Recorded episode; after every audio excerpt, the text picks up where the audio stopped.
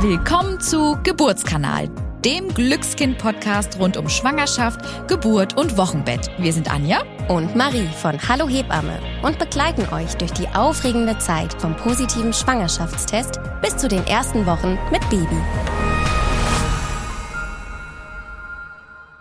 Hallo und herzlich willkommen. Ich bin die Anja. Und ich bin die Marie. Und in der heutigen Folge geht es um das Thema geburtsvorbereitende Maßnahmen. Wir müssen leider hier schon vorwegnehmen, dass es eine so große Anzahl und Auswahl an geburtsvorbereitenden Maßnahmen gibt, dass wir es leider heute nicht schaffen werden, alle zu besprechen. Aber die gängigsten Methoden haben wir einmal rausgeholt und rausgesucht und werden wir heute genauer besprechen. Also was steckt dahinter? Was genau wird gemacht? macht und welche Wirkung erzielen diese eigentlich? Und ich würde sagen, wir verlieren gar keine Zeit und fangen direkt mal mit dem Himbeerblättertee an. Und da wird empfohlen, dass man pro Tasse etwa ein bis zwei Löffel getrocknete Himbeerblätter nimmt, diese mit kochendem Wasser übergießt und sie circa 10 bis 15 Minuten ziehen lässt. Und wer sich jetzt vielleicht fragt, hä, sie steigt da gleich ein, nehme ich den Himbeerblättertee denn zu mir? Äh, sie muss doch erstmal sagen, ne? Wann legt man vielleicht damit los? Wie viele Tassen sollte man trinken?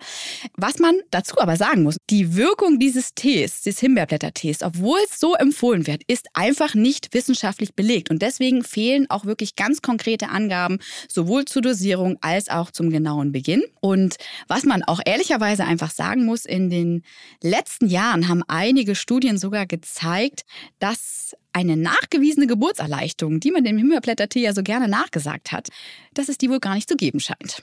Aber es gibt ja manchmal auch Dinge, die zwischen Himmel und Erde liegen und die man einfach nicht erklären kann. Es wird seit Jahren von Geburtshelfern und Geburtshelferinnen empfohlen, weil man den Himbeerblättertee nachsagt, dass er die Durchblutung des kleinen Beckens fördert, dass er wehenanregend ist und dass er den Muttermund und den Beckenboden lockert und es dadurch zu weniger Geburtsverletzungen kommen soll. Manchmal hört man aber auch, dass der Schmerz der Wehe durch die entkrampfende Wirkung des Tees besser erträglich sein soll. Aber wie du gesagt hast, Anja, gibt es jetzt ja einige Studien, die sagen, dass das eigentlich nicht der Fall ist. Na toll. Ne? Super. Jetzt trinke ich den Tee und trinke und trinke und trinke und dann das. Ebenfalls nicht wissenschaftlich bestätigt, aber von Generationen von Hebammen und Geburtshelfer und Geburtshelferinnen empfohlen, ist auch die nächste Maßnahme, das Heublumendampfbad. Übrigens keine Sorge, es kommen auch noch einige Maßnahmen, die wissenschaftlich fundiert sind. Ja, und da sagst du was, das Heublumendampfbad. Dem wird einfach nachgesagt, dass es das Dammgewebe, also das Gewebe, was zwischen der Vaginalöffnung und dem After liegt, auf die Geburt vorbereiten soll. Und wenn ihr euch jetzt fragt, wie das genau funktioniert, ihr gebt einfach eine Handvoll Heublumen und das ist eine getrocknete Mischung aus Blüten, Samen, Blättern und Halmen, wer sich das jetzt hier gerade fragt. Die gießt ihr mit kochendem Wasser auf und ihr setzt euch dann für 10 bis 15 Minuten über diesen Dampf, der da entsteht. Und das ist wirklich nochmal wichtig zu betonen. Ihr dürft das heiße Wasser natürlich nicht berühren, sondern wirklich nur den Dampf wirken lassen. Auch noch ein ganz wichtiger Anwendungshinweis, das Heublumendampfbad ist nicht für Frauen geeignet, die unter Heuschnupfen leiden, weil es da einfach zu einer allergischen Reaktion kommen kann. Und es ist auch nicht für Schwangere geeignet, die unter Hämorrhoiden leiden oder Varizen im Genitalbereich einfach haben. Dann solltet ihr lieber vorsichtshalber auf das Heublumendampfbad in eurer Schwangerschaft verzichten.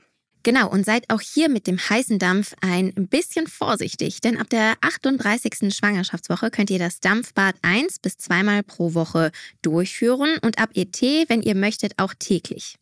Eine weitere Methode ist das Dammgewebe auf die Geburt vorzubereiten, nämlich mit einer Dammmassage.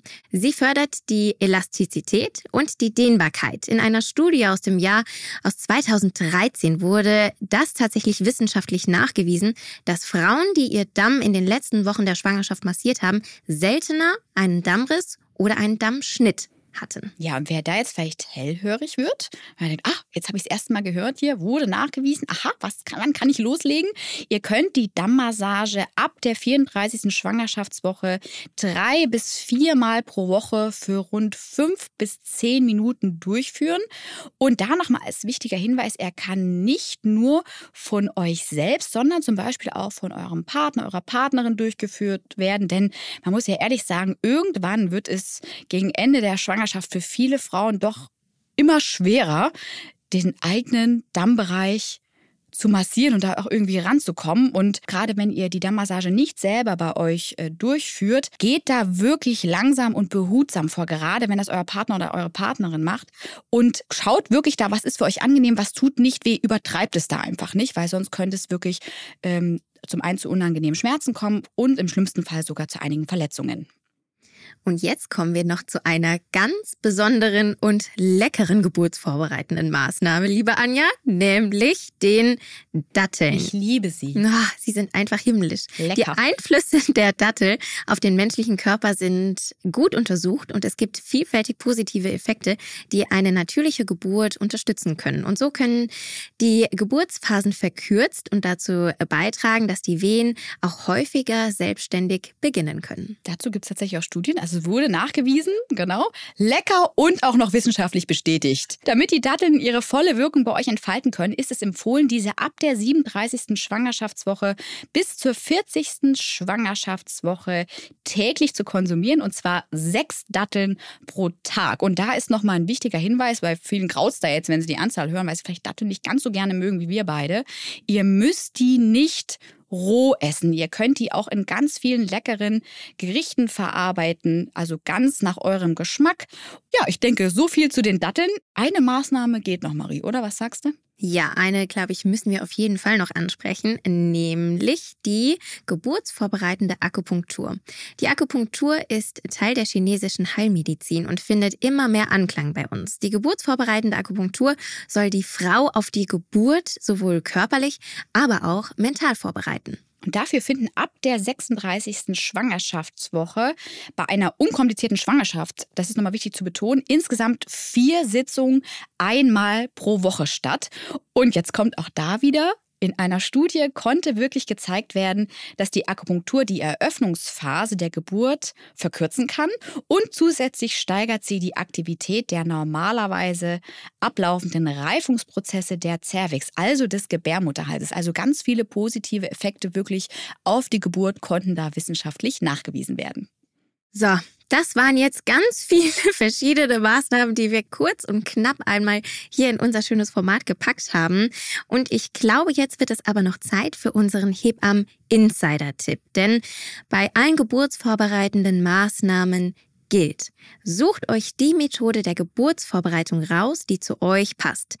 Nicht viel hilft auch immer automatisch viel. Das bedeutet, dass ihr nicht immer alle zusammen durchführen müsst, sondern wirklich die raussucht, die für euch am besten ist. Wenn ich jetzt eine Nadelphobie habe, ist es vielleicht nicht gut, die geburtsvorbereitende Akupunktur zu wählen, sondern vielleicht eine andere Methode. Also schaut, was passt zu euch, was passt zu euch in den Alltag rein und mit welcher Methode ihr euch am wohlsten fühlt, die wählt ihr aus und wendet ihr dann gerne auch im Alltag an. Das finde ich wirklich einen tollen Hebammen-Insider. Danke, liebe Marie. Damit verabschieden wir uns auch heute schon wieder von euch. Wir würden uns sehr freuen, wenn wir uns in der nächsten Folge wiederhören. Dann sprechen wir über das Thema Terminüberschreitung. Also was passiert, wenn das Baby sich bis zum errechneten Entbindungstermin nicht auf den Weg gemacht hat. Und wenn euch dieser Podcast gut gefallen hat, abonniert ihn gerne auf der Plattform eurer Wahl und lasst uns außerdem eine Bewertung da. Tschüss und bis zum nächsten Mal bei Geburtskanal, dem Wissenspodcast von DM Glückskind.